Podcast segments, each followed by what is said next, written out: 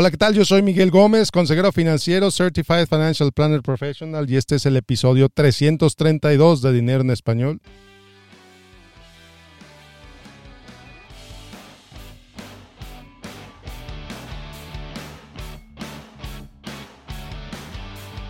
Y bueno, pues en el episodio de hoy vamos a seguir con la serie de Back to Basics.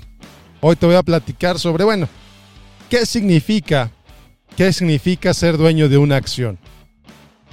¿Qué representa para ti como inversionista que tienes acciones? O a lo mejor que nunca has tenido una acción. ¿Qué significa? ¿Qué es el tener una acción? Vamos a hablar de eso. Pero antes de empezar, antes de empezar con el episodio de hoy, tengo un par de avisos, un par de anuncios que te quiero hacer. El primero, el primer aviso que te quiero dar es si no has escuchado Retiro en Español, mi nuevo podcast. Retiro en Español es un podcast que está diseñado para aquellos que están cercanos a la edad de jubilación, para aquellos que han ahorrado durante toda su vida y están pensando en lo que sigue. Están pensando en, bueno, cómo va a ser el retiro, cómo va a ser la jubilación. Bueno, pues ese podcast Retiro en Español es para ti. Escúchalo, recomiéndalo. El viernes pasado, este viernes, acabo de lanzar el tercer episodio. Está bueno.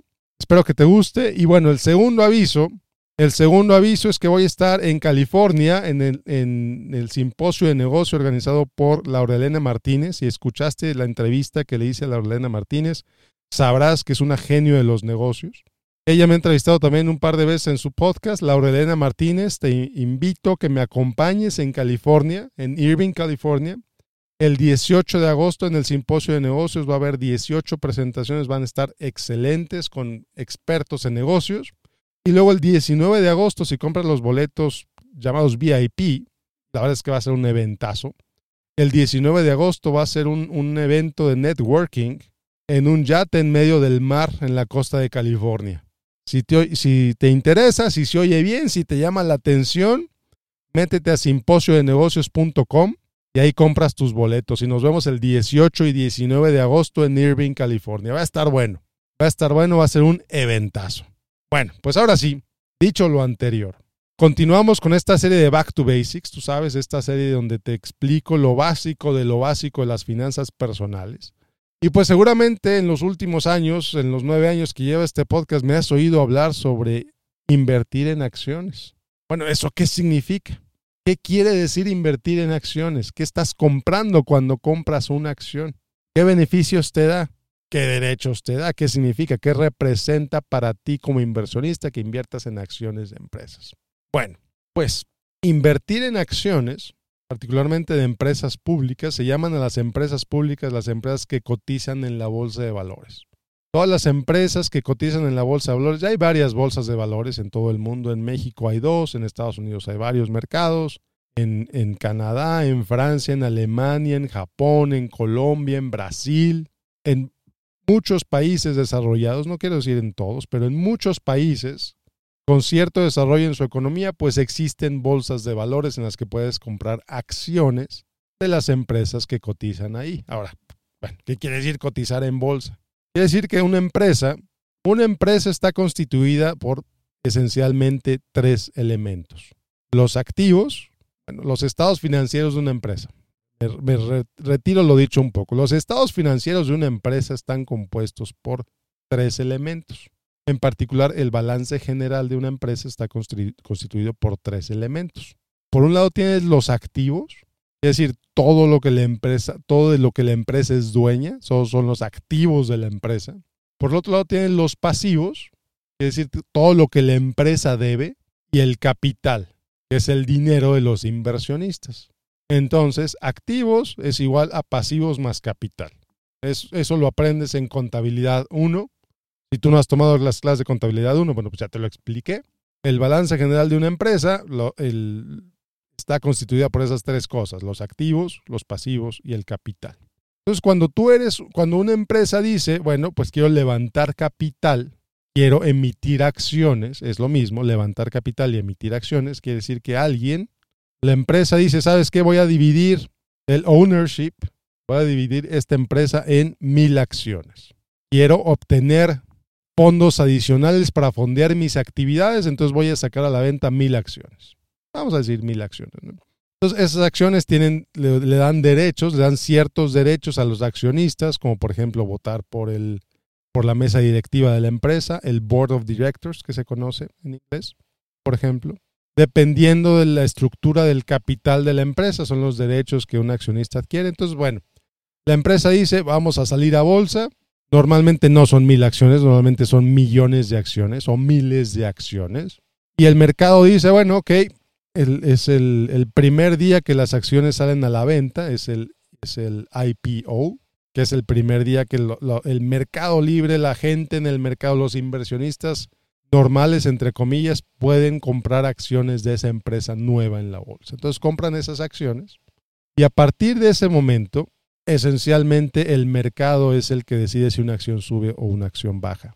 Entonces, compras una acción, normalmente no las compras en IPO porque el IPO usualmente está reservado para ciertos accionistas, ciertos inversionistas que tienen fuertes sumas de dinero eh, o a lo mejor eh, para em, eh, empleados de la empresa también les dicen acciones, se van a convertir en acciones comunes, en common stock, como se llama en inglés. Pero bueno, para darte un ejemplo, para darte una referencia, Apple, Apple Computer, la, empresa de computadoras de la manzanita que vende el iPhone, que vende las iMacs, que vende todas esas cosas, tiene alrededor de 16 mil millones de acciones circulando. Entre 15 mil y, entre 15 mil 700 millones y 16 mil millones de acciones circulando. ¿Qué quiere decir esto? Que una acción, pues es un pedacito chiquititititititito de esa empresa. Ya, me vas entendiendo, ¿no? Entonces tienes los activos, tienes los pasivos y tienes el capital. Entonces el capital es todo el dinero de los inversionistas, que, que, que, todo el valor de las acciones de esa empresa, en pocas palabras. Los pasivos son la deuda. Entonces aquí me dirás, bueno, ¿qué pasa si una empresa quiebra? Si una empresa quiebra, una empresa que cotiza en bolsa, si una empresa que cotiza en bolsa quiebra, el dinero eh, se venden los activos, generalmente, se venden los activos y los activos se reparten primero en los acreedores. Quiere decir que la gente a la que le debe dinero la empresa son los que les pagan primero. Ya que se les paga a todos los acreedores, si queda dinero se le paga a los accionistas. ¿Qué quiere decir esto? Que el tener acciones de una empresa suele ser más riesgoso que el tener bonos de una empresa. Tú le puedes prestar dinero a una empresa comprando bonos, pero ya lo platicaremos en otro episodio. Entonces tú como accionista, pues prácticamente si la empresa quiebra, pues quedas abajo de la lista para que te regresen el dinero. Pero, ¿cuál es el beneficio de comprar acciones? El beneficio de comprar acciones es que si a la empresa le va bien, el precio de la acción suele subir. Si a la empresa no le va tan bien, el precio de la acción suele bajar. Entonces, este es el beneficio de ser dueño de acción, de, ser dueño de acciones, que con el tiempo, si la empresa sube, si la empresa crece, si la empresa le va muy bien, el precio de la acción va a subir. Y lo opuesto también es cierto, si a la empresa le empieza a ir mal, si la empresa le va yendo cada vez peor, el precio de la acción va a bajar y tu dinero va y, y tus acciones van a valer menos. Entonces, por ejemplo, todos sabemos qué pasó con BlackBerry, Research in Motion, era la maravilla de las acciones hace 20 años, un, crecimiento increíble. De pronto salió Apple con el iPhone, de pronto salieron nuevos competidores, Google con Android, etc. Y em, las acciones de Research in Motion empezaron a bajar, bajar, bajar, bajar, bajar. Y las acciones de Apple han subido por los últimos 20 años. Ahora, no tengo ni idea qué va a pasar con las acciones de Apple mañana. No tengo forma de saberlo. Es posible que llegue un nuevo competidor con nuevos productos, con nuevos, y a lo mejor en 20 años Apple ya no existe, no lo sé. Entonces, por eso es que siempre te digo que construyas un portafolio diversificado, construyendo, utilizando acciones de muchas empresas o más específicamente utilizando fondos de inversión diversificados que inviertan en muchas empresas. Y aquí me dirás, oye Miguel, pues si Apple tiene 16 eh, mil millones de acciones, la acción de Apple cuesta no sé, 190 dólares a, mediados de julio de 2023. Si compro una acción, pues quiere decir que soy dueño de uno sobre 16 mil millones. prácticamente nada. ¿De qué me sirve comprar una acción? Y luego, si vas y compras un fondo diversificado, si vas y le pones mil dólares en un fondo que invierte en mil acciones, Es decir que no vas a comprar ni siquiera media acción de Apple. ¿Cuál es el beneficio de eso? Te diré exactamente ese es el beneficio. Exactamente es el beneficio que compras en que compras miles de acciones en todo el mundo. ¿Cuál es la diferencia de la apuesta? Eh, porque al final de cuentas invertir podría decirse que es una apuesta. Cuando tú compras acciones de una empresa o de un conjunto de empresas, 5, 10, 15, 20 empresas, estás apostando, número uno, que escogiste las acciones correctas, que escogiste las, las empresas correctas para tu futuro financiero. Entonces tú crees que esas 15, 20, 30 empresas les va a ir muy bien, por eso compraste las acciones de esas 30 empresas. A lo mejor a otras les va mejor, a lo mejor alguna de esas 30 quiebra en los próximos 20 años, a lo mejor muchas de ellas quiebran, no lo sé. Entonces, la diferencia cuando inviertes en un portafolio altamente diversificado, ahora, evidentemente, si el mercado baja, tu portafolio altamente diversificado va a bajar. No quiere decir que tu portafolio no va a bajar, claro que va a bajar. Pero en lugar de que, ¿qué pasa si una empresa quiebra de las 30 en las que invertiste o si invertiste en 10 acciones y de esas 10 una truena? Contra que si inviertes en 10 mil acciones y de esas 10 mil a lo mejor 10 truenan cada año. Pues ni cuenta te das que tronaron, porque tenías una propiedad tan pequeñititititita de esas acciones que ni cuenta te diste que tronaron. Entonces, ¿cuál es la diferencia de la apuesta? Regresando al tema. Cuando tú le apuestas a 5, 10, 15, 20, 30 empresas, estás apostando en el futuro de esas empresas. Estás apostando que esas empresas les vaya bien, les vaya mejor, crezcan, desarrollen nuevos productos, atraigan nuevos mercados, etcétera. Pero la diferencia, cuando inviertes en 10.000 acciones, en, empresas, en, en acciones de 10.000 empresas, no estás apostando en el futuro de esas 10.000 empresas, estás prácticamente apostando en el futuro de la humanidad en su conjunto.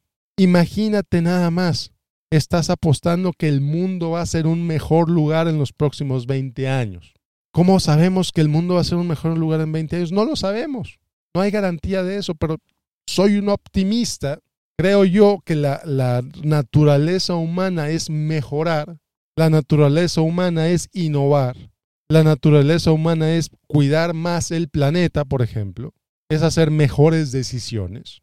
Si tú ves cómo estamos hoy contra cómo estábamos hace 20, 30, 40, 50 años, los niveles de pobreza se han bajado de manera drástica.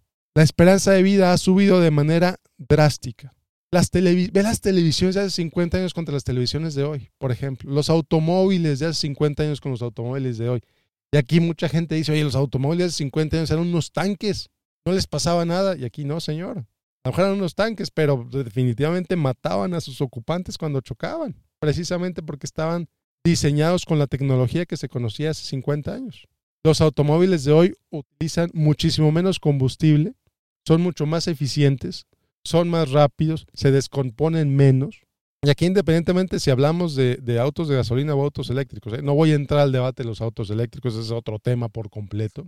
Pero si tú comparas la tecnología disponible en todos los ámbitos, en todos los ámbitos, la tecnología disponible hoy con la tecnología disponible hace 30, 40, 50 años, es un mundo de diferencia. La ciencia médica ha avanzado de manera increíble. Hace 50 años, si te daba cáncer, prácticamente a lo mejor ni siquiera te enterabas que te daba cáncer y simplemente te morías. Ahora hay técnicas de detección, hay técnicas de curación, hay técnicas de, tratamientos, etcétera, que han alargado la vida de los pacientes con cáncer y de muchas otras enfermedades que hace 20, 30, 40 años eran incurables. Entonces, por eso digo que invertir en 10 mil acciones en un portafolio diversificado, que, que de acuerdo a tu nivel de riesgo, de acuerdo a tu situación de vida, etcétera, etcétera, etcétera, cuando eres dueño de acciones de 10.000 empresas, tu apuesta es por un mejor mundo, por una mejor tecnología, por una mejor armonía entre el planeta, por ejemplo. Contrapostarle a 10 empresas que a lo mejor quiebran y, ves la diferencia de enfoque. Entonces, resumiendo, cuando compras una acción de una empresa, estás comprando un pedacito de esa empresa te va a beneficiar que a la empresa le vaya bien porque ese pedacito de esa, de esa empresa va a subir de valor. Te va a perjudicar si a la empresa le va mal porque ese, ese pedacito de empresa va a bajar de valor. Entonces, a través de fondos de inversión puedes comprar muchos pedacitos de miles de empresas en todo el mundo. Los compras y te olvidas de ello. Tu único interés va a ser comprar cada vez más conforme vas eh, avanzando en tu vida financiera. A lo mejor llega un momento en el que tienes que evaluar tu nivel de riesgo porque ya va a cambiar algo en tu vida, o ya cumpliste tus metas financieras, o ya llegaste a tu edad de retiro y quieres invertir de manera diferente, no lo sé, pero prácticamente estás invirtiendo de manera automática sin importarte si el mercado sube, sin importarte si el mercado baja, sin importarte si cambió el presidente, sin importarte la geopolítica a nivel mundial. ¿Por qué? Porque le estás apostando al mundo. Cuando compras un portafolio diversificado en todo el mundo, utilizando fondos de inversión que invierten en todo el mundo, ese es el nivel de preocupación que, que tienes con tus inversiones. Es decir, el nivel de preocupación se reduce significativamente porque tu filosofía de inversión es tal que te olvidas de qué dijo el presidente hoy, de, qué está pasando con el conflicto de allá, de qué pasó en el otro lado. ¿Por qué? Porque estás invirtiendo a largo plazo. No estás pensando en que esa acción va a subir hoy y que mejor la vendo mañana y que mejor compro más o que mejor vendo esta y compro otra acción. No, es un estilo de inversión totalmente distinto. Entonces mi invitación es que no inviertas en empresas individuales, que no inviertas en acciones de empresas individuales, a menos que entiendas los riesgos. Cuando tú inviertes en una empresa individual, esa empresa individual puede tronar, le puede ir mal. Cuando tú inviertes en un portafolio que es construido con miles de empresas a nivel mundial, el portafolio va a bajar, por supuesto, pero es muy poco improbable, es muy poco probable, es muy improbable es mucho, muy improbable que ese portafolio vaya a tronar. Si un portafolio diversificado con empresas de todo el mundo truena, pues eso prácticamente quiere decir que el mundo tronó. Así de sencillo y así de complicado. ¿eh? Entonces, por eso es que yo invierto de manera optimista, por eso yo invierto de manera diversificada, de bajo costo, etcétera, y te invito a que tú lo hagas también. Sí, puede ser entretenido analizar la bolsa y las grafiquitas y demás, pero no te sirve de nada. No te sirve de nada. Pero bueno, ya no me quiero extender mucho. Muchas gracias por escucharme. Nuevamente te invito al simposio de negocios en Irving, California, el 18 al 19 de agosto. Te invito a que bajes Retiro en Español, así lo encuentras, Retiro en Español en todas las plataformas. Y por último, te invito a que me dejes tu review en iTunes, en Spotify y que compartas este podcast si te gustó. Si te gustó, si te sirve, ayúdame a que llegue más gente. Yo soy Miguel Gómez, consejero financiero, y te deseo que tengas un excelente, excelente día. Nos vemos la próxima. Y bueno, pues ya sabes, la palabra de mis abogados, las palabras de mis abogados. Este podcast no es asesoría, este podcast es, no son recomendaciones de inversión, este podcast es un podcast que hago yo para informarte, para que aprendas más sobre el mundo de las inversiones, que tomes tus decisiones con ayuda de tus asesores directos. Que tengas un excelente, excelente día. Nos vemos la próxima. Hasta luego.